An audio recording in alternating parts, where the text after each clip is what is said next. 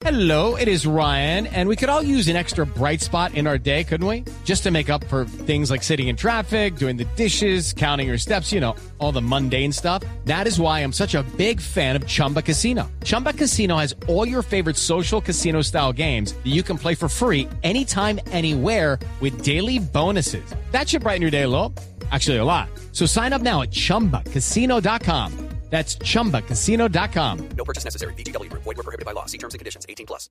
Los personajes, las historias, las anécdotas, las confesiones, las noticias, todos los temas puestos sobre la mesa. Aquí comienza Mesa Blue en Blue Radio y BlueRadio.com, la nueva alternativa.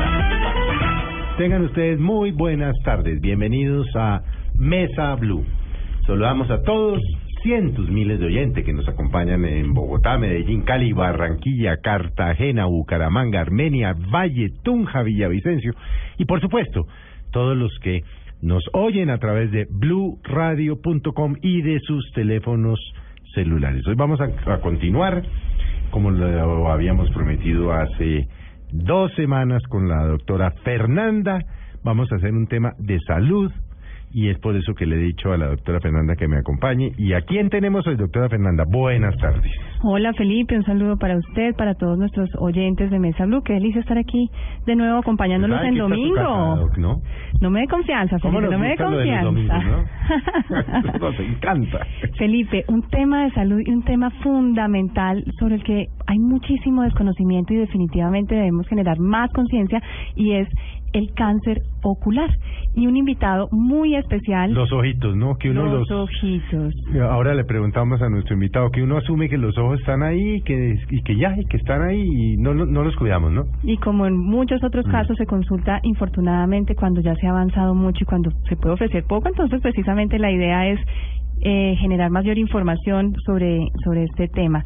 Nuestro invitado, Felipe, es el doctor Carlos Alberto Calle Vázquez. Él es médico oftalmólogo, especialista en oncología ocular y orbitaria. Qué gusto tenerlo aquí en Mesa Blue. Doctor Calle, bienvenido. Doctora Fernanda, Felipe, muchísimas gracias. Un placer para mí estar aquí y muy amables por la invitación. Bueno, doctor Calla, empecemos a hablar de su especie. Bueno, oftalmólogo, pues uno asume que sabe que es oftalmólogo. Pero la pregunta elemental, ¿por qué ir donde un oftalmólogo o cuándo ir donde un oftalmólogo y cuándo ir donde un optómetra? Porque es que uno cree que ya fue donde el optómetra y salió del lío. El, eh, es muy importante tener en cuenta y saber la diferencia entre los dos especialistas, entre los dos profesionales. El optómetra es una persona que estudia cinco años y se especializa en eh, la parte refractiva del ojo. ¿Qué quiere decir eso? Son capaces de formular anteojos, lentes de contacto y eh, ese es el trabajo de ellos.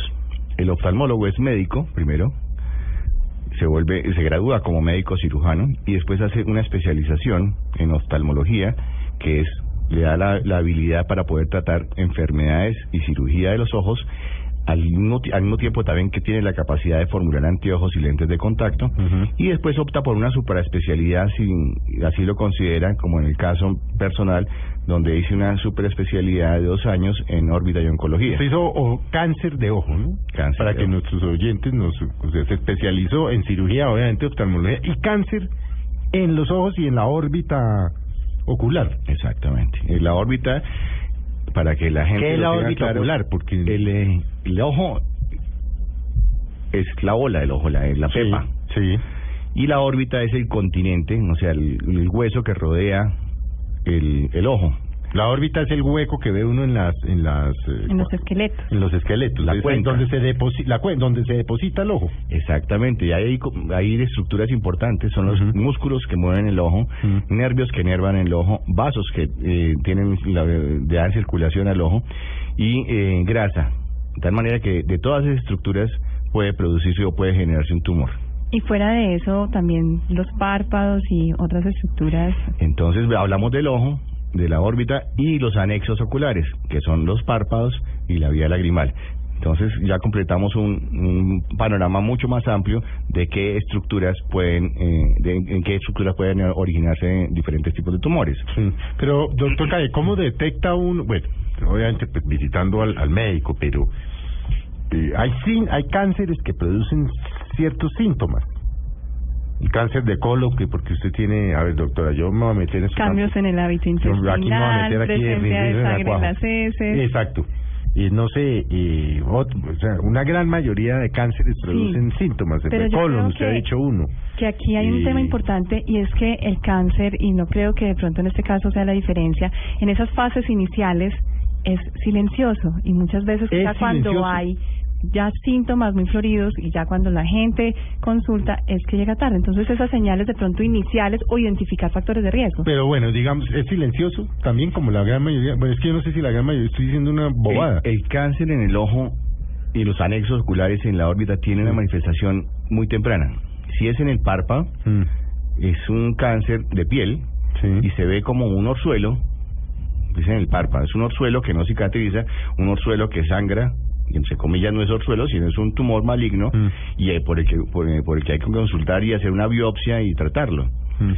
Si es en el ojo mismo, Oiga, pues, orzuelo que no se quita con la llave fría que pasa con babas, ¿cómo es que es la cosa el popular? huevo, El huevo recién puesto. Sí, nada de eso sirve, ¿cierto? eso nada sirve. Pero bueno, digamos que si lo hicimos porque es un mito del huevo caliente y la Sí, sí. llave no se y siguió y siguió y siguió el suelo, ahí tenemos ¿Hay un límite de tiempo? ¿Después Sí. de cuántas el semanas? orzuelo, el orzuelo es la fase aguda de, de una inflamación de, una, de las glándulas que hay en el párpado, que se llaman las glándulas de meibomio. Desembocan en el borde del párpado. No las alcanzamos a ver. Toca verlas con un microscopio. Y esas glandulitas producen grasa. Grasa que va a ser parte de la capa lagrimal. Y evita que las lágrimas se evaporen. Cuando esa capa no existe, vienen los fenómenos del conocido eh, y llamado ojo seco o síndrome de disfunción lagrimal, que se quejan la mayoría de personas mayores de 40, 45 años hacia arriba, que tienen ese problema de disfunción. Pero viene, eh, volvamos hacia, hacia atrás, en esas glándulas se puede originar un tumor maligno que es un carcinoma de glándulas sebáceas o puede producirse el, el orzuelo. El orzuelo eh, cuando no se cura en la fase inicial que se pone el huevo, que se hace el tratamiento con paños calientes, con antibiótico, etcétera, puede volverse crónico, donde se encapsula y se vuelve un granuloma, una pepadura que no se quita sino con eh, o cirugía o con infiltrándole una medicación. Pero ¿cuál es el punto? Estamos hablando del cáncer del párpado. Orzuelo, que repita o que no se desaparezca, debe pensarse siempre en un tumor maligno y debe ser biopsiado. Y uno y uno que toma el orzuelo como, ay, me salió un orzuelito. Per- en personas mayores, O sea, orzuelo que repita. y que no desaparezca en personas mayores de 40 años debe ser biopsiado. O sea, hacerle una biopsia. Sí, porque la, el- la probabilidad de que sea un carcinoma es muy alta. Entonces hablamos de cáncer del párpado, de piel en el párpado. Hablamos de, co- de cáncer en la... Entonces es evidente que se ve. Uno En puede... este caso Claro. se ve, pero ¿qué Sí. otros? Otra señal de ¿Qué alarma. otras, por ejemplo? A ver, por ejemplo, uno tiende a pensar que es muy común que, y además nos pasa a todos, y por eso con la doctora Fernanda lo invitamos, el tema de que, ah, esto está muy contaminado, es que el lagrimal lo tengo, no sé qué, es que tengo una inflamación permanente en el lagrimal. Se me enrojece. se me enrojece y entonces el amigo le dice, ah, es que eso es el síndrome de China, que es que hay una epidemia de conjuntivitis y no sé qué vaina. No, hablemos del cáncer, por ejemplo, en el, eh, lo que uno llama pues la, lo que es la, conjuntiva. en la pues, conjuntiva. Ese es el otro tipo de cáncer que se ve. Mm. Eh, generalmente lo, lo confunden con un terigio.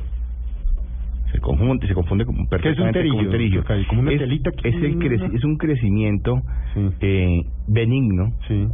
de la, en la conjuntiva que se, man- se produce por cambios eh, ahí de la misma zona, por eh, radiación ultravioleta, polución, y son pacientes que esa es la parte interna del ojo la que se congestiona. Como una Entonces, el paciente- carnosidad. es una carnosidad, es una hipertrofia de la conjuntiva y histopatológicamente tiene unas características muy claras, que es una generación, etcétera, etcétera, de esa, de esa zona. O sea, es una quemadura crónica de la conjuntiva que llega a producir una cicatriz y ese es el terigio. Sobre ese terigio pueden producirse los cánceres de la conjuntiva. Y el cáncer de la conjuntiva pues debe ser tratado por el oftalmólogo especialista en cáncer porque a pesar de que es una lesión eh, que no es invasiva, la mayoría de veces Mm. puede hacer extensión a las estructuras vecinas. O sea, no va a hacer metástasis, no se va a diseminar por el cuerpo, pero sí puede hacer invasión a las estructuras vecinas cuando crece. ¿Cuáles son las estructuras vecinas? Pues lo primero es lo que tiene debajo, que es el ojo mismo. Estamos hablando de la mucosa que cubre el ojo. Se mete al ojo y destruye el ojo. O se puede eh, diseminar hacia el cerebro o hacia la parte posterior del, del ojo y puede llegar a los senos paranasales incluso. Entonces, esa, ese tumor, ese, ese carcinoma de la, que puede originarse en un terigio o puede originarse de nuevo, o sea, sin ningún antecedente de terigio, es el carcinoma escamocelular de conjuntiva, que es también eh, es evidente y se observa. Ahí- Paciente con ojo rojo localizado, molesto, sensación de cuerpo extraño permanente, debe ser valorado porque puede tener un, un, un, eh, un, eh, tumor, un carcinoma escamocelular, lo mismo que esas conjuntivitis crónicas y que le dicen al paciente es que usted tiene una conjuntivitis crónica Alérgica. alérgica, hacerse examinar porque en ese fondo pseudoalérgico o de conjuntivitis crónica puede haber un tumor también. Usted mencionaba antes con el orzuelo ser mayor de 40 años. En este caso, ¿también hay alguna relación con la edad? Eh, la mayoría de, de carcinomas de conjuntiva escamocelulares se presentan en pacientes mayores de 40 años. Sin embargo, ese carcinoma escamocelular en pacientes con HIV se puede presentar desde los 15 años en adelante. Entonces, en definitiva, las personas que presentan estos síntomas, sin duda un seguimiento y son cuadros que deben mejorar, pero de pronto cuando no mejoren, ahí es cuando se deben encender las alarmas. Exactamente, exactamente. Es decir, si uno tiene una conjuntivitis, lo que llamamos eh, normalmente conjuntivitis tele y del... ah, ojo, no es un tema de vaya echese goticas todos los días. Exactamente, no es un tema de ir a comprar los botes en la, en la droguería y que le vendan cualquier tipo de lubric- lubricante o a veces con antibiótico o con corticoides sin saber qué es lo que está pasando. Hay que hacer un examen completo y, con- y con- y consultar con el especialista. Doctor Calle, más señales de alarma. Ya hablábamos del orzuelo, del enrojecimiento, aparición de una carnosidad, síntomas que no mejoran con un manejo usualmente convencional. ¿Hay algo re- relacionado, por ejemplo, con la agudeza visual? Sí, vamos a ir, vamos, estamos yendo de afuera de los anexos, ya pasamos al ojo y en el ojo, el ojo tiene diferentes capas. Ya hablamos de la conjuntiva, pero vamos a ver las que están dentro del ojo. Está el iris, que es el que le da el color al ojo. Puede ser de azul, en el caso de Felipe. El iris es, eh, pero el iris no está solo en la córnea. El iris hace parte de Perdón la ignorancia. el iris hace parte de una estructura grande que es la segunda. Tenemos la conjuntiva de la Sí. cual hablamos ya, que es ¿Qué es la la blanquita que uno ve? La Es telita la que está por sí. encima. Después de la telita sigue una capa blanca, Sí. que es la esclera. Mm. Ahí no hay tumores, no hay oncología, no hay ninguna lesión maligna que se presente en eso. Después de esa sí sigue otra que es la parte anterior, es el iris, y se sigue hacia atrás con dos estructuras más, el cuerpo ciliar y la coroides. El iris es el que le da el color al, al ojo y va en el centro de la pupila, se dilata o se contrae, permitiendo que los- la luz entre o, o- o salga más, en- entre con, con la pupila dilatada o con menos pupila dilatada, de acuerdo a la, la cantidad, de, con las condiciones de luz. En el iris se puede presentar, es pigmentado. Y como es pigmentado, se puede presentar en el iris, en el cuerpo ciliar o en la coroides, un tumor derivado de las células pigmentadas, que son los melanocitos. Entonces el tumor más frecuente ahí es el melanoma. Que se lo puede ver uno también, porque usted uno le ve a un ojo claro o un ojo oscuro, oye, pues una pepa ahí, o uno mismo se ve una pepa más oscura, café generalmente grande ahí en el iris, es una sospecha y puede ser un melanoma.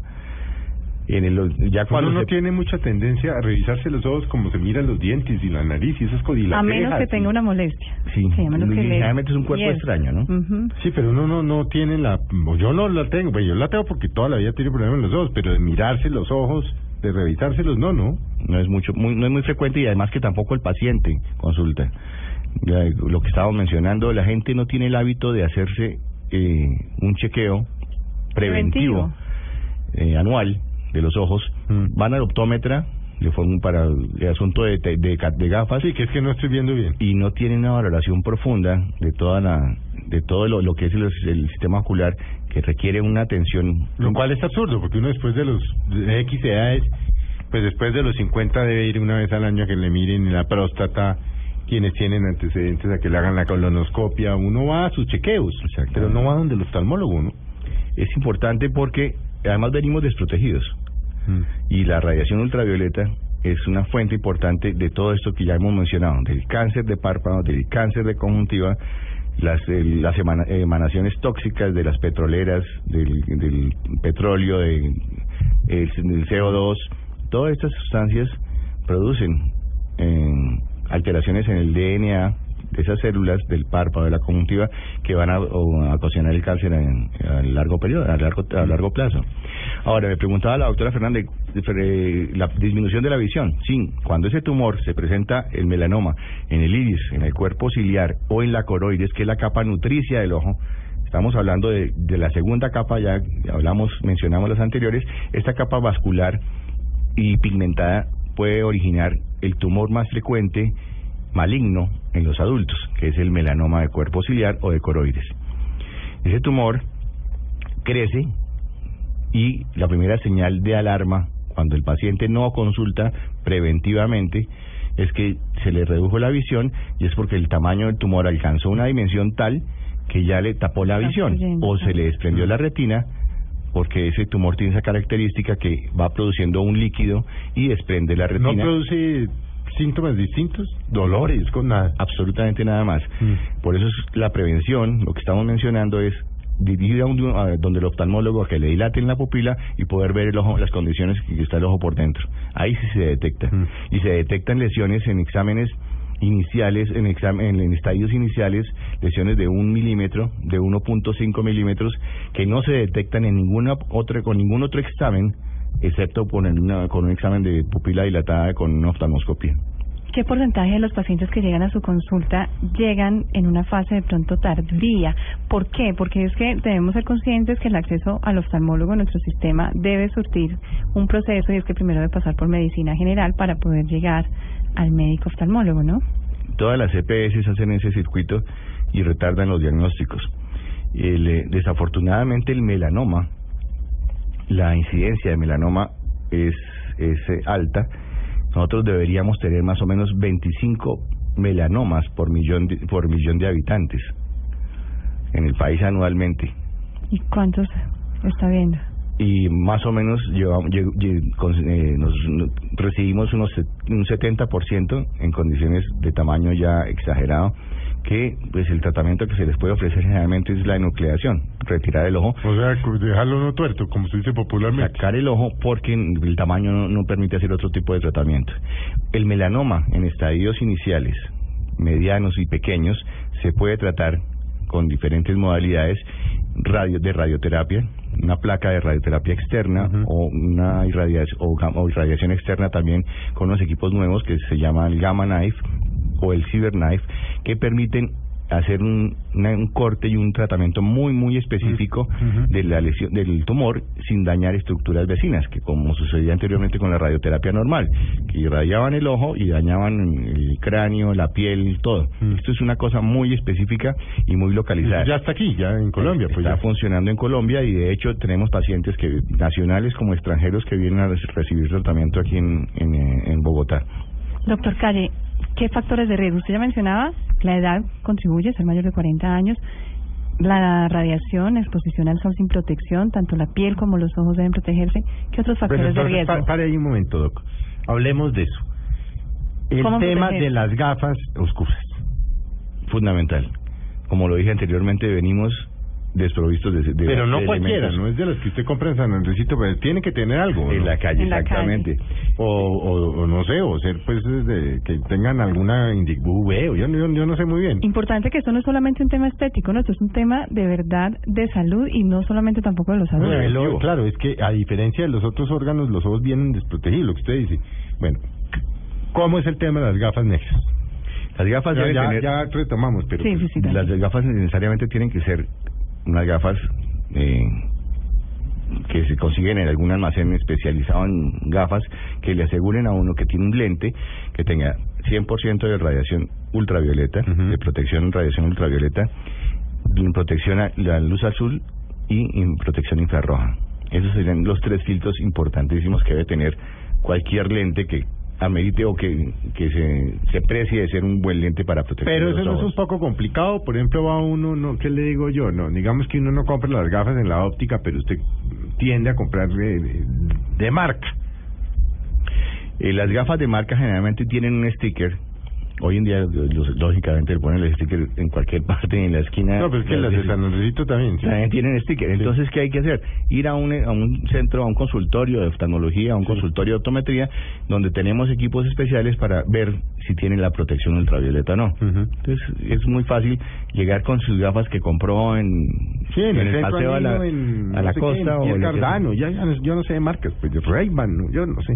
Sí, entonces llegar al sitio especializado para decir, oiga, Oiga, míreme esto a ver. Exactamente. Pero son, cuando usted dice fundamentales, no es necesariamente lo que uno hace y es que dice, uy, carajo, qué sol tan berraco y se las pone. Exactamente.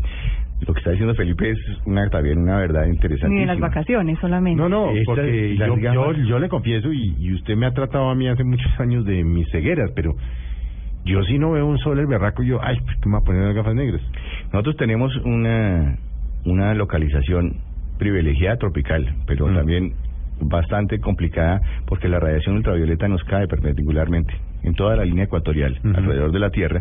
La radiación ultravioleta cae perpendic- perpendicularmente y es la generadora de, obviamente, cáncer de piel, que ya conocemos, y eh, y obviamente que va a producir alteraciones también a nivel ocular. El cáncer de párpado, el cáncer de conjuntiva dentro del ojo produce esa radiación ultravioleta produce a largo plazo ya una aceleración de la, de la formación de catarata y en la retina que no hemos llegado a ese punto porque no tenemos no vamos a hablar sino de cáncer, Mm. pero produce alteraciones de la conocida degeneración macular relacionada con la edad que la La radiación como maculopatía, no sé qué. exactamente Pero venga, entonces eso quiere decir, doctor Calle, que uno debería, siempre que esté de día, trate de usar gafas negras. exactamente No, importa, que- si hay sol o no. que estemos bajo el rayo solar o que estamos Que con neblina, lo que Porque sea, es que uno dice, siempre- no, hay una resolanita ahí, no, ay, tal vez no me las... Siempre. La radiación Carguen ultra- gafas negras como como quien carga celular. Como el protector so- solar como para la piel. protector solar para la piel. Exactamente. es una protección, es una prevención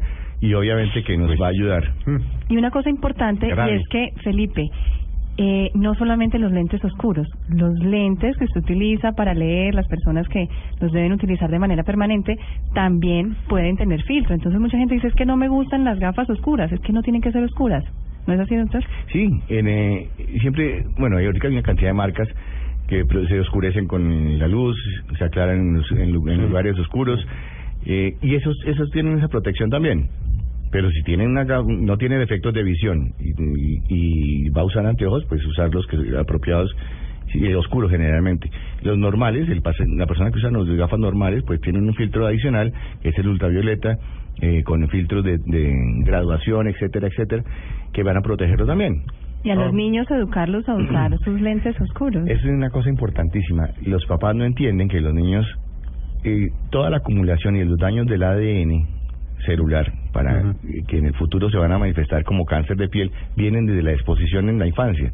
Uno no adquiere el cáncer Ah, de piel a los después de los 60 años. De un día para otro. Aparece después de los 60 años de haber expuesto- estado expuesto al, a la radiación solar. Por eso es que los niños deben usar desde pequeños las- los anteojos también, además que les gustan. Sí, se sienten play. Sí, sí, sí, sí.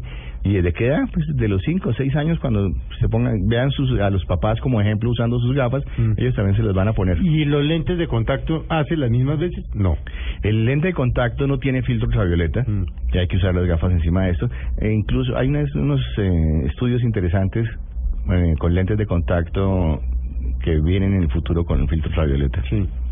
¿Y qué tan, hablando pues de todo eso de los ojos, qué tan sano es o no?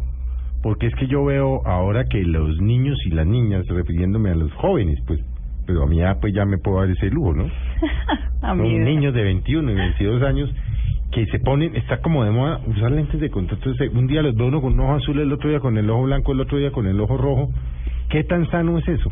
Y para las fiestas de Halloween también es interesante. Por, porque por eso, pero ¿qué tan, qué tan... No, el lente, cualquier cosa que uno le ponga al ojo, Es un cuerpo extraño. es un cuerpo extraño. De hecho, hasta el lente, el lente eh, Sí. no, óptico es un lente extraño, un lente, un cuerpo extraño y que debe estar lubricado y bien formulado.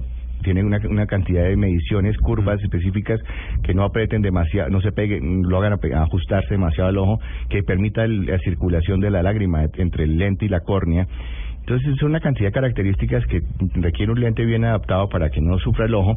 La córnea, la parte anterior del ojo, Mm. eh, se nutre del oxígeno que pasa a través de ese lente. De tal manera que si el- no hay una buena per- permeabilidad del oxígeno por el, de- de- con ese lente, la córnea va a sufrir las consecuencias.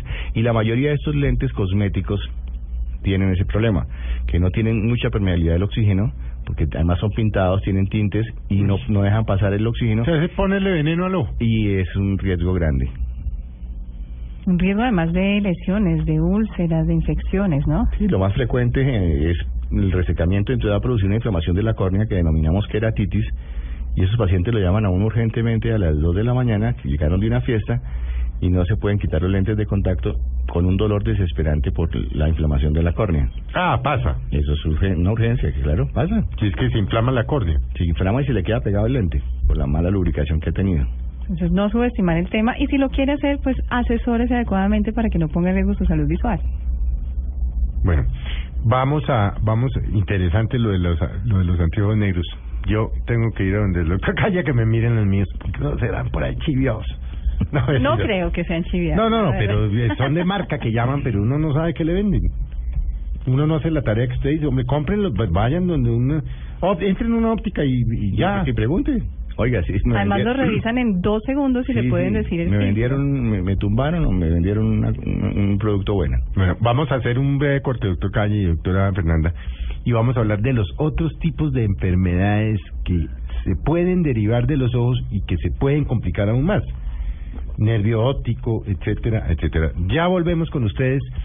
Quédense, un breve corte comerciales y volvemos con ustedes en Mesa Blue. Ya regresamos con Carlos Calle en Mesa Blue. ¿Qué tal una deliciosa torta? Unos ricos pastelitos, unas exquisitas galletas, un pan calientico, con harina de trigo, los farallones. y es rico alimento. Suave, rendidora. ¡Deliciosa y gustadora! Con el trigo de las mejores cosechas, harina Los Farallones. Calidad y rendimiento inigualable. Tiene el desayuno, La bola para brillar. fútbol. Tiene el almuerzo, fútbol. Tiene la comida, Abre entonces otro servicio de costado. fútbol. Lo tuyo es el fútbol y todo el fútbol está en Blue Radio. En la Champions. Con las nuevas papas Margarita más. ¡Pruébalas! Tomémonos un tinto. Seamos amigos. Café Águila Roja.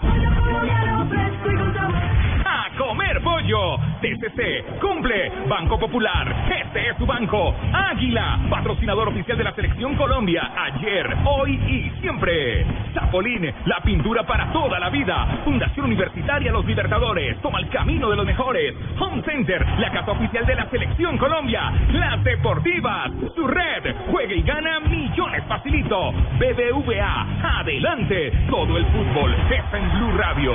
La radio oficial de la Copa América. En tu cara me suena. Cuatro famosos saldrán por los dos últimos cupos a la gran final. Por eso, a Catherine Porto, Lorna Cepeda, Carol Márquez y a Carlos Martínez, el Besucón. Solo les queda transformarse o perder. Mañana a las 8 de la noche, Tu cara me suena. Últimos capítulos. Caracol Televisión. Continuamos con Carlos Calle en Mesa Blue.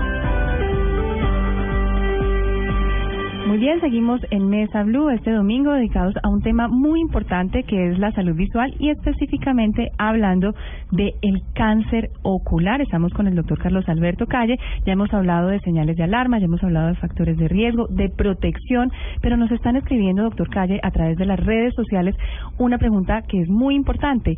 ¿Qué pasa si yo compro esos lentes en la calle? Pues primero, no me voy a proteger, pero además tienen mayor riesgo.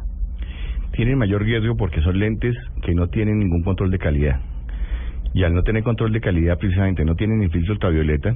Y el lente también tiene una serie de características que son desde el punto de vista óptico, que no la gente, la gente no entiende, pero sí voy a explicar como rápidamente. Se llama aberraciones ópticas. Son lentes que no son tallados perfe- perfectamente y tienen distorsiones y aumentan la absorción de luz. Entonces, además de que uno está recibiendo toda la radiación, también tiene distorsiones de la, de la imagen por las aberraciones de ese, de ese mismo lente mal hecho. Aquí literalmente lo barato sale caro y sale caro es con la salud visual. Entonces definitivamente pensar que esto es una inversión en salud, Felipe. No, bueno, pero bueno, sigamos con el tema de del cáncer de, de, de, de los ojos, doctor Cali. ¿Qué otros cánceres? Ya hablamos pues de párpado, lo que acaba de decir la doctora Fernández. ¿Qué- ¿Dónde más puede uno tener cáncer allí? Podemos clasificarlos de acuerdo a los grupos de edad, porque son diferentes los cánceres en los niños, que también da cáncer en los niños, y el cáncer del adulto. Mencionamos el melanoma, es el tumor maligno más frecuente intraocular. Ese es el mismo que le da a la gente en la piel, Exactamente, que es muy agresivo. Pues exactamente. estoy diciendo lo que yo oigo en la calle. No, pero perfectamente bien informado, porque el, el melanoma se origina de esas células que mencionábamos pigmentadas, que están en la coroides, en la segunda capa del ojo interna, y también eh, van de la piel hacia el ojo. El, la- el melanoma inicial en piel puede hacer metástasis, diseminación y localizarse en el ojo. Al igual que el melanoma del ojo puede hacer metástasis hacia afuera, hacia la piel también, o hacia el hígado o hacia el pulmón. Es el- las- los sitios preferentes o preferidos para hacer metástasis del melanoma que está dentro del ojo van a pulmón y a hígado. Y el de piel generalmente va a pulmón, a hígado, a cerebro y a ojo. Ese es el melanoma, es el tumor más maligno intraocular en los adultos. Pero al igual que en eh, hay un tumor maligno en los niños, se denomina intraocular, se denomina retinoblastoma. Y el retinoblastoma se presenta desde la infancia, desde el recién nacido, hasta los 6, 8 años. Hay casos descritos hasta los 15 años, 20 años, pero lo más frecuente, la edad usual, es de re- desde el recién nacido hasta los 6 años. ¿Cómo detectarle eso? Si uno en- nos está oyendo una mamá, un papá de un niño recién nacido que tiene dos, tres, cuatro, hasta los seis años, seis, ocho añitos, ¿cómo? Eh, hablábamos... Entre otras cosas porque el niño menor, digamos, doctor, pero yo lo interrumpo, el chiquitín, el de un año, donde pues no, no tienen cómo expresarse. recién Puede que el de cinco le diga a uno, mamá, me duele un ojito, mamá, no, pero el del chiquitín... El, generalmente estos niños tienen desviación del ojo. ujú. no fijan y cuando el tamaño del tumor, volvemos a la pérdida de visión, es suficientemente grande, el niño no ve y desvía el ojito, Desviar el ojito quiere decir que... que se, se vuelve visco. Ah, es que le pregunto porque como yo te, tuve de todo eso. Entonces, ¿Se esa- vuelve visco o eh, para adentro o para afuera? Exactamente, esas visqueras son uh, un signo de alarma y deben hacer consultar. No esperar a que pasen de la consulta con el pediatra, O buscar sea, no un pero que aquí usted está, eh, no necesariamente las visqueras, eh, hay unas que son, eh, ¿cómo se dirá, Estrabismo, doctora? No, pues hay muchas estrabismo. cosas detrás, Sí, pero hay unas, digamos, el que son mecánicas.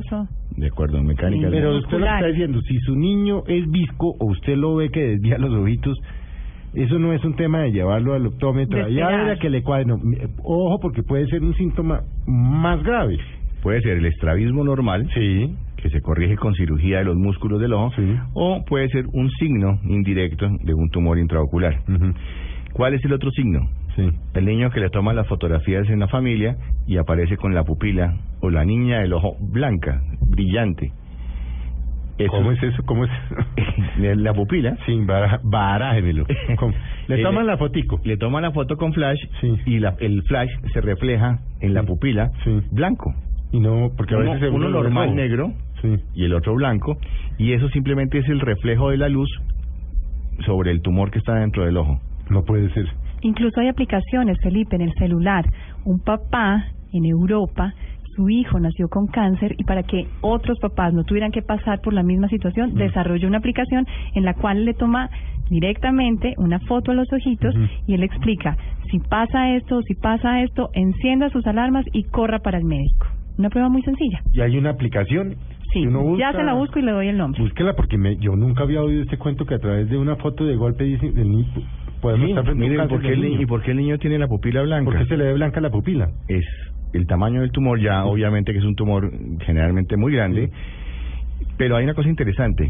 En los niños así como el melanoma en los estados iniciales uno dos se puede tratar perfectamente en los niños el esta- en estados iniciales también uno dos tres se puede hoy tiene una alta un, porcentaje, un alto porcentaje en- de curación En los Estados Unidos está llegando al 90% de sobrevida a los 5 años.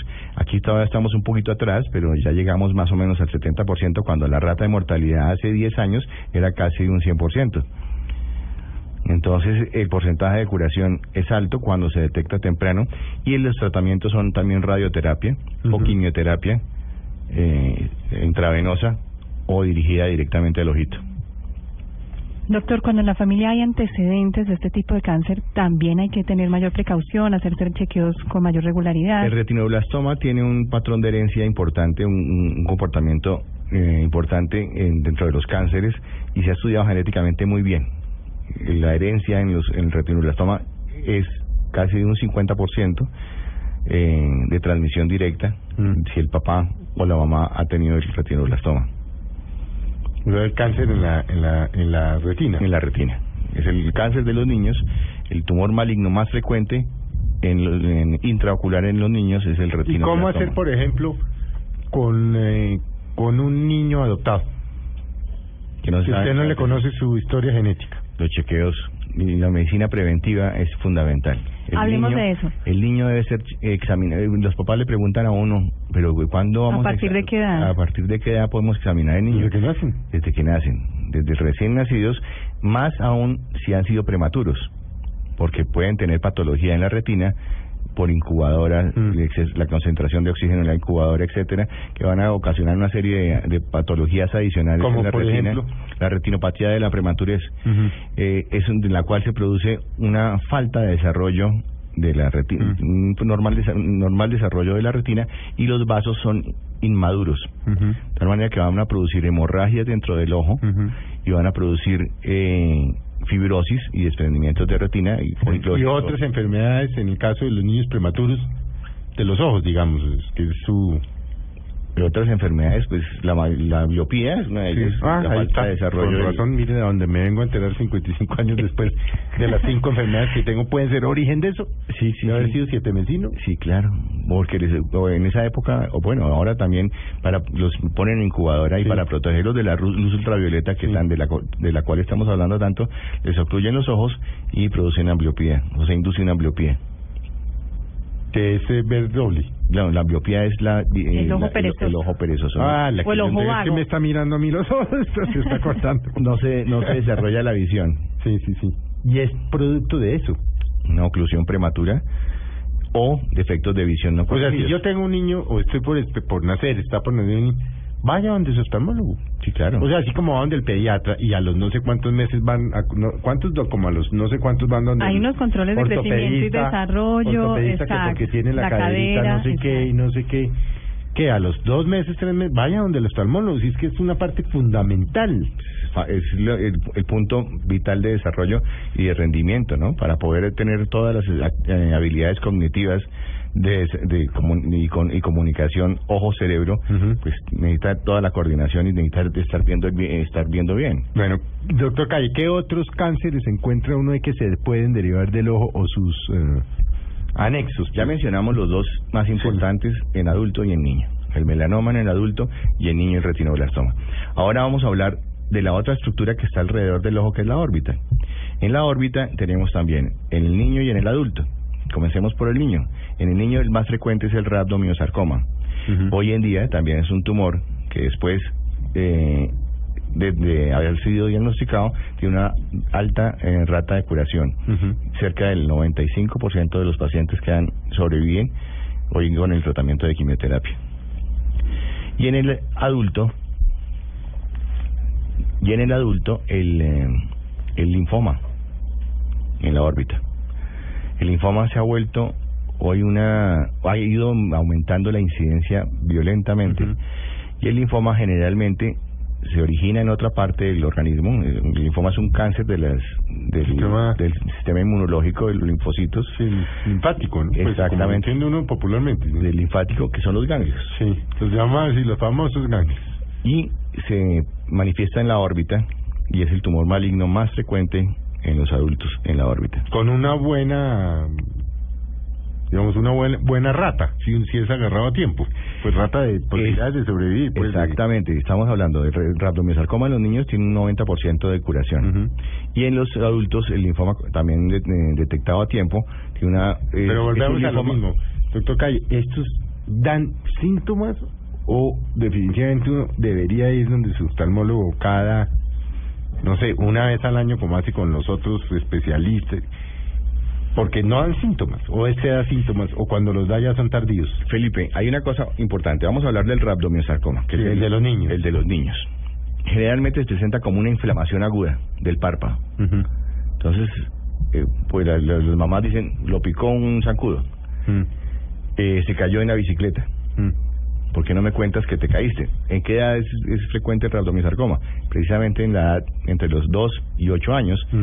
Entonces es el, eh, momento de que son eh, más susceptibles a traumas, etcétera, etcétera. Y lo asocian generalmente las mamás es con los traumas en bicicleta o que se pegó con una puerta o con una mesa o la celulitis orbitaria y hospitalizan al niño por una celulitis, una inflamación infección. aguda o una infección y lo tratan con antibiótico, se ve imagenológicamente, o sea, con un TAC, con una resonancia, se ve como una inflamación difusa y lo que tienen es realmente un tumor ahí detrás.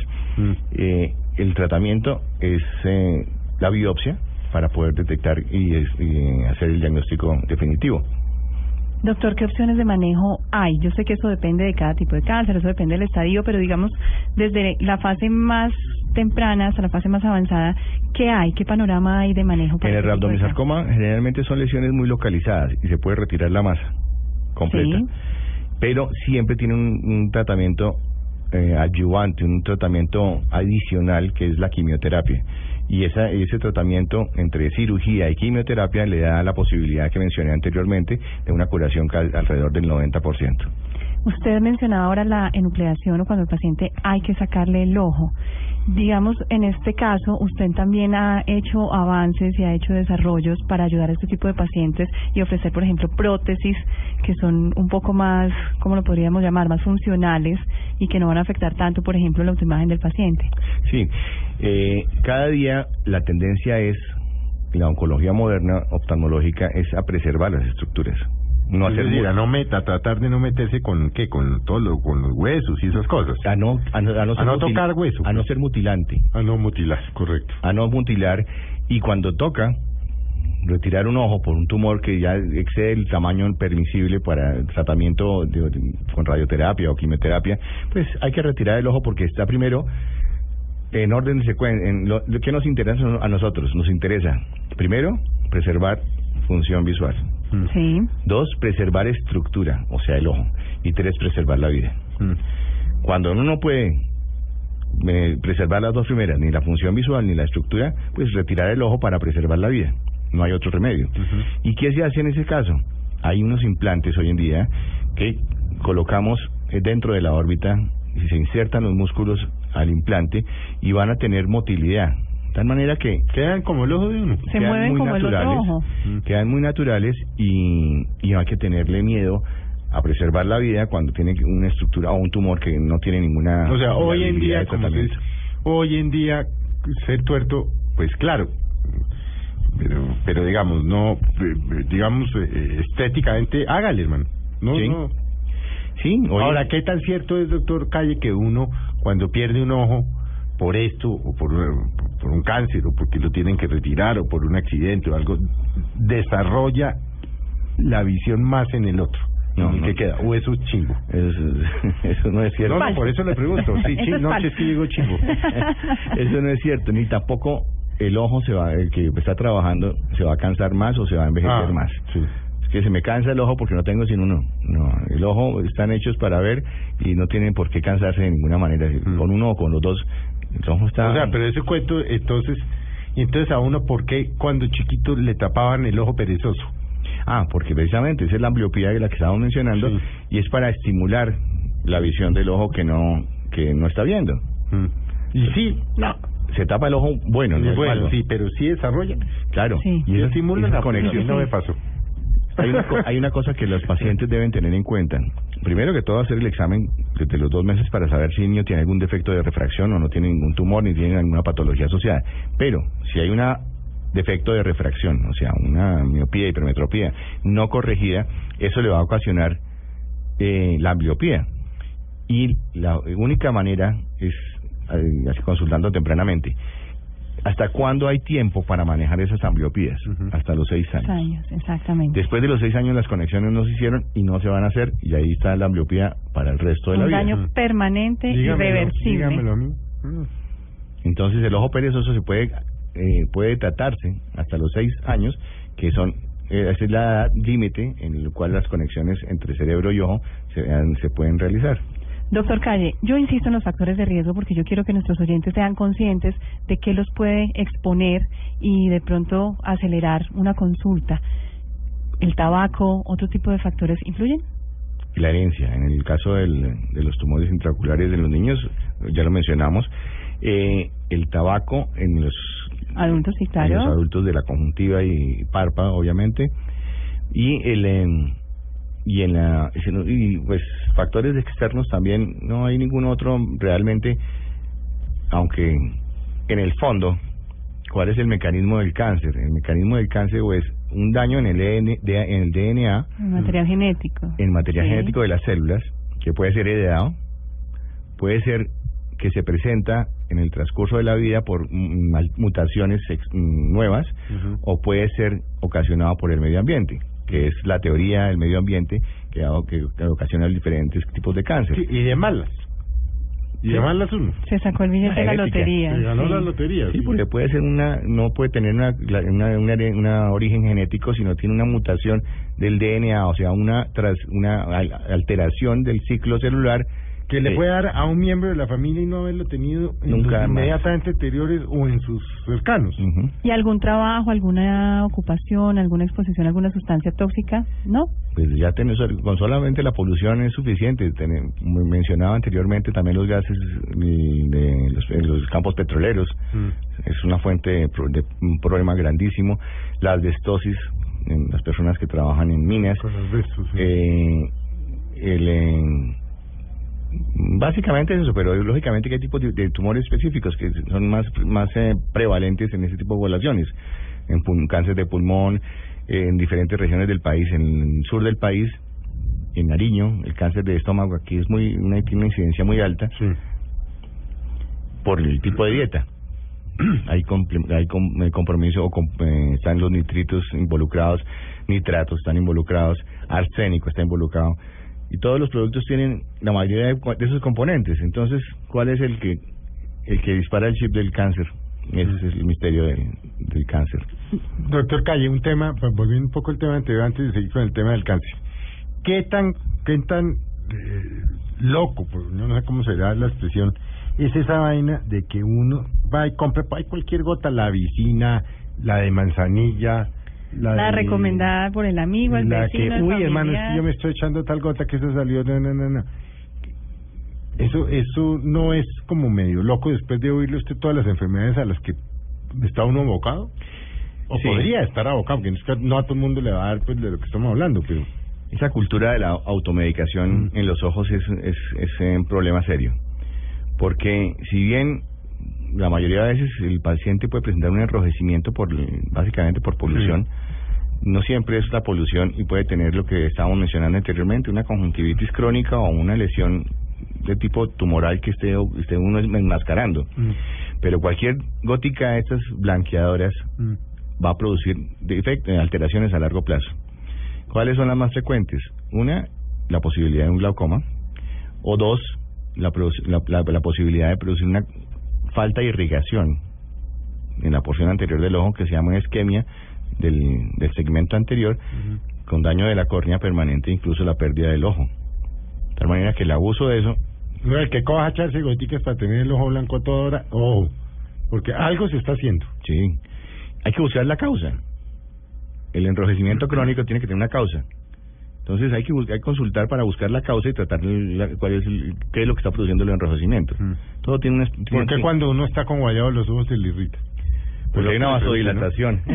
Perdón que le pregunte, ¿no? Pero Lo primero que uno se mira son los, uy, este guayabo está y los ojos rojos. ¿Por qué? Es la vasodilatación. Pues me da pena a un científico como usted preguntarle una cosa tan La- práctica. la- el, el- el alcohol produce una vasodilatación. Mm. Es el primer signo de, de intoxicación alcohólica. El, eh, el paciente lo primero que está tom- cuando está tomando y se ve los ojos rojos y la nariz roja o se le ponen los cachetes colorados Sí. es una vasodilatación debido al alcohol y al otro día pues el efecto sigue entonces por eso se amanece con los ojos colorados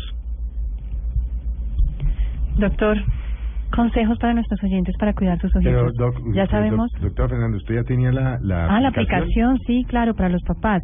Eh, la pueden buscar en sus teléfonos inteligentes como detector de ojo blanco o Cradle, C-R-A-D-L-E. Viene un instructivo, le cuenta qué es la leucocoria, le cuenta qué es el retinoblastoma, le habla de todos estos eh, términos relacionados con, con el cáncer, le dan ejemplos C- y ya le enseñan a utilizar la aplicación. L, claro. Exacto, puede tomar la foto directamente o puede utilizar fotos de esas impresas o puede utilizar su cámara digital, cualquiera de esas para identificarlo. Pero por supuesto, es una ayuda, Sí, pero no es siempre pues, insistir en la en que la esencia está en estos chequeos preventivos desde desde el nacimiento Bueno, le iba le preguntaba usted al doctor Calle, recomendaciones para cuidar los ojitos. Ya hablamos de la importancia de la protección, no solamente la radiación solar, también las personas que tienen ciertos tipos de trabajo, el viento. ¿Qué otras recomendaciones en cuanto a alimentación, bueno, higiene? Claro, no, gafas negras.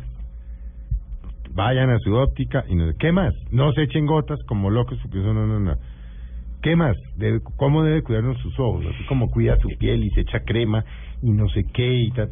La la cultura de la automedicación es- tiene, tiene unas implicaciones serias y parece que no la gente no, le- no lo entiende.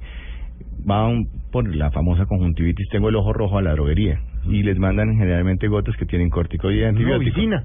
O Pues corticoide yo no estoy hablando bien o mal de vicina porque no lo sé, pero, Pero el normalmente corticoide- es lo que le dicen, ah, vicina, sí, prestan. Sí, pero el corticoide, y le- o si mandan vasoconstrictores, que son ese tipo de gotas que Mm. producen blanqueamiento temporal, Mm. Que no es definitivo, y cada vez eso tiene un efecto que se llama efecto rebote. El blanqueamiento es en esos vasoconstrictores, esas gotas que Ah, o sea, el, blanqueamiento. blanca, el blanqueamiento es que usted se echa la gota, ah, eh, hay vasoconstricción Sí, es- de las de las arterias, De los vasitos, de los las vasitos, y por eso se blanquea. se blanquea. Y cada vez que utiliza esas gotas, el efecto es más corto. O sea, a, más blanco que lo quiere, más gotas. Y eso a largo plazo, pues tiene unas consecuencias. Exactamente. ¿Y qué pasa con los corticoides? En gotas. Van a producir, que lo vemos todos los días en la consulta, el paciente que viene usando corticoides porque le desinflama el ojito, eh, no, se, Pero no, ¿cómo no sabe uno? la causa. Pero ¿cómo sabe uno el paciente normalmente? mm, O sea, uno no sabe corticoides y lo que le Claro, pues es que uno va a la droguería y le pide, necesito algo para el ojito, y le mandan las gotas, Sí. y el corticoide lo que va a producir es catarata Mm. y aumento de la presión del ojo o glaucoma. Entonces el paciente llega con un glaucoma o llega con catarata. Tomarse el trabajo de leer las etiquetas, porque usualmente son esos, esas gotas que uno eh, popularmente llama escopetas, que traen más de un ingrediente. Entonces muchas veces lo que traen es antibiótico, corticoide que tiene un efecto antiinflamatorio. Entonces, claro, si usted tiene una infección, si usted tiene una alergia, por algún lado de pronto Le le, puede le puede pegar y ayudarle. Entonces, tener precaución con eso definitivamente porque está asumiendo una cantidad de riesgos al automedicarse. Preguntaban eh, la, la incidencia de cáncer en ocular y orbitario en el país. No tenemos cifras, pero la eh, Academia, la Sociedad Americana de Cáncer sí tiene unas cifras desde 2015. En el 2015 la estadística es 2.600 nuevos casos de cáncer ocular y orbitario, con una ligera eh, prevalencia de hombres sobre mujeres. Y de esos 2.600, 270 causan son eh, mueren a causa del cáncer de ojo de órbita. Altísimo. Pues bueno, doctora Fernanda, se nos Misión acabó el tiempo con el cumplida, doctor feliz. Calle. Y bueno, doctor, pues, y a los oyentes, ¿no? Ya vieron que traten con cuidado sus ojos. y recordar que definitivamente, ojalá que así solo recuerden que el cáncer ocular y de órbita existe y que la principal herramienta que tenemos a la mano son los chequeos preventivos, ya con eso nos damos por Oiga, doctor. Calle, yo sé que usted no necesita más pacientes porque lo que le falta es tiempo para cuatro y cinco y diez cirugías que hace. Pero si hay alguna mamá o alguien que lo estoy oyendo y dice, no, yo necesito esto, ¿qué hace? ¿Lo googlea? Carlos Arturo Calle Vázquez y aparece. Yo lo googleé. Y está, ¿no? La Yo lo googleé, hay teléfonos, No, es que además, aparece en varias clínicas y tal del país. hay teléfonos, y además dicen excelente profesional, inigualable ser humano, la gente agradece. No le van a que faltar, pues, seguramente le van. Muchas gracias. pero- Eh, la idea es darle más eh, calidad eh, de vida a los pacientes eh, y no más vida, más años a la, a, la, a la vida de los pacientes. Pues bueno, doctor Calle, muchas gracias. A ustedes muchas gracias. Que los pacientes no se les olvide, por favor, que las inflamaciones de los párpados, las inflamaciones eh, de la órbita, las lesiones que no que, que se presentan y no se curan fácilmente, hay que siempre sospechar una- el- algún tipo de cáncer y debe consultar. Las inflamaciones de los párpados en los niños, las inflamaciones de los párpados en los adultos, generalmente pasan desapercibidas, los confunden incluso en institutos oftalmológicos los tratan con, eh, como conjuntivitis, no los estudian a fondo y en el fondo lo que tienen es un tumor de glándula lagrimal o un linfoma o un, un tumor de los músculos oculares o un tumor de los vasos eh, que están detrás del ojo. Entonces, todas estas manifestaciones hay que siempre una, una frase que es famosa que hay que escuchar el cuerpo Sí. y pararle bolas Pararle bolas y insistir. Sí. Y, eh, ayer vi una paciente que me decía, pero yo no tengo, le fue- consultó tres, en tres- en tres partes diferentes. Dijo, yo no tengo eso, yo no me curo de esto. Estuvo hospitalizada y lo que tenía era un tumor de glándula lagrimal. Entonces, hay que sospechar, hay que insistir y escuchar el cuerpo. Cuando dice algo, es que hay que consultar. Así es. Bueno, doctor Calle, muchas gracias. Doctora Fernanda, Hasta la próxima. hasta la próxima, que será, yo creo, en un par de semanitas. Aquí estaré, ahora tiene una eh, renovada sesión en el noticiero. Sí, con la doctora claro Fernanda. que sí, doctora en casa. Doctora en casa está más ocupada. Bueno, a ustedes muchas gracias por eh, haber estado hoy, domingo por la tarde en Mesa Blue y los esperamos mañana en la mañana en Mañanas Blue. Que tengan muy buenas tardes.